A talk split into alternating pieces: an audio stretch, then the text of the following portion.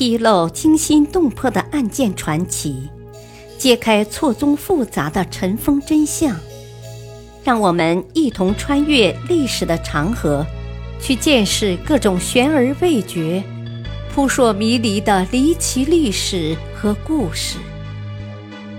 欢迎收听《古今悬案、疑案、奇案》，作者李晓东，播讲汉月。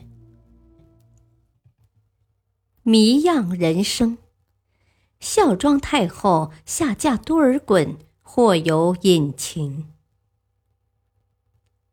关于大清国母孝庄文皇后下嫁一说，真假难辨，莫衷一是。所谓太后下嫁，即指孝庄文皇后下嫁给摄政王多尔衮。孝庄文皇后是清太宗皇太极的妃子。顺治皇帝的亲生母亲，康熙皇帝的祖母，一生经历数朝，竭力辅佐儿孙两代幼主，定鼎天下。死后累加谥号称孝庄人宣城献公义，至德纯徽许天启圣文皇后，受到清室顶礼尊崇。一六四四年，皇太极驾崩，一场激烈的皇位之争展开了。有实力的竞争者有三个人：长子肃亲王豪格、皇太极十四弟睿亲王多尔衮和第九子福临。其中，豪格和多尔衮都是拥有实力的亲王，得到八旗部队中半数的支持。这时，福临的生母博尔济吉特氏看中了两红旗旗主李亲王代善的身份和威望，其具有能够左右大局的力量，便紧紧拉住代善，使两红旗长支持福临，然后又将镶蓝旗拉至麾下，最后是多尔衮改变初衷，拥戴福临。幼主福临即位后，多尔衮把持国柄，成为摄政王。清朝野史大观这样记载：多尔衮还以顺治的名义向天下颁布诏书，皇叔摄政王现在是单身，他的身份、地位和相貌皆为国中第一人。太后非常愿意放弃自己的地位，嫁给他。因此，太后下嫁之说自明末清初即已流传。清末排满时，重又复斥，这在历史上是一桩疑案，至今在清史学界也仍然是肯定者有之，持怀疑否定者亦有之。太后下嫁之说。最早引起史家关注的是明遗民张煌言的十首谏仪公词，其中有一首说：“上受伤为何而尊？慈宁宫里烂营门，春宫昨日新一柱，太里宫逢太后婚。”张煌言此词写于顺治七年。以当时人记当时事，似有所据。慈宁宫是孝庄皇太后的寝宫。词中说慈宁宫张灯结彩、喜气盈盈的举行婚礼，就是指孝庄太后下嫁多尔衮之事。主张太后下嫁说的还有其他的论据。其一，多尔衮尊称为。皇父摄政王。其二，据蒋良奇《东华录》记载，昭告多尔衮的罪状中，不仅有自称皇父摄政王，还有又亲到皇宫内院。四，乃暗指多尔衮迫使太后与之为婚。其三，孝庄遗嘱康熙不要将其与皇太极合葬。是否因下嫁多尔衮而有难言之隐？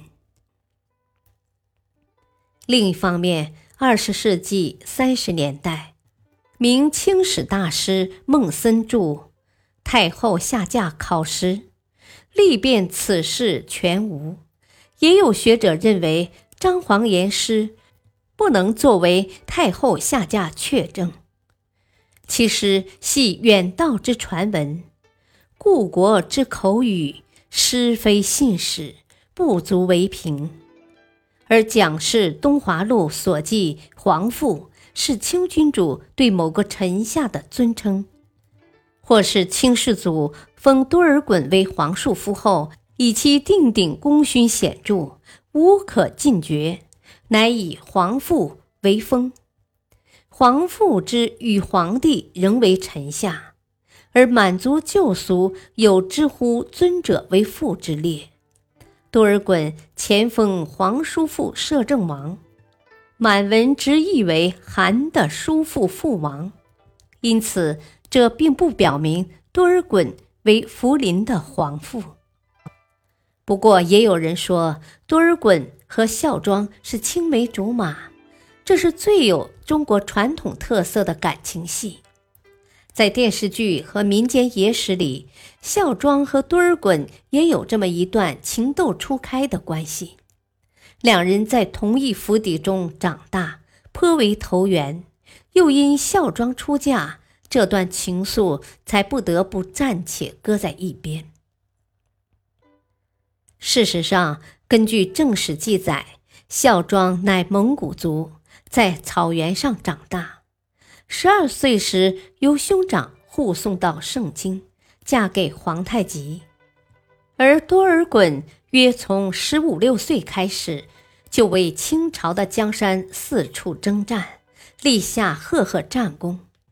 虽然清朝立国之初，汉化程度尚浅，但一个为申公后妃，一个乃帐前骁将，相遇相知的可能性有多大？可想而知。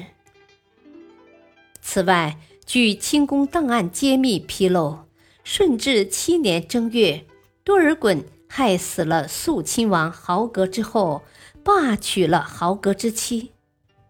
此女也姓博尔济吉特氏，她是孝端文皇太后妹妹，孝庄的姑姑。孝端与孝庄只一字之差。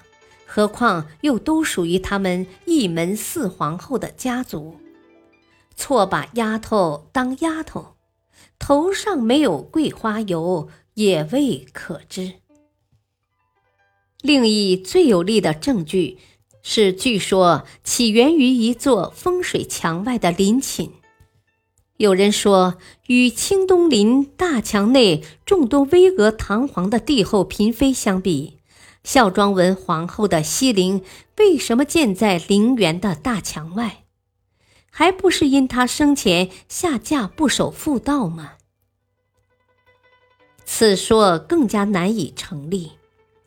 据《清圣祖实录》载，孝庄临终前曾反复叮嘱康熙说：“我身后之事，特以嘱汝。太宗文皇帝子冠。”安奉已久，不可为我轻动。况我心恋皇父及汝，不忍远去。勿于孝陵禁地，则己安错，则我心无憾矣。不过，孝庄下嫁是否确有其事，目前难以做出定论。只待新的材料发现和新的研究工作展开，才能解开个中之谜。历史话外音：由于孝庄经常留意参与清廷的政治活动，他的政治素质和才能得到了磨练，很快脱颖而出。当重大政治事变突然发生的时候，这种才能就明显的显示出来了。感谢收听，下期播讲第五章《皇嗣秘闻奇案。敬请收听，再会。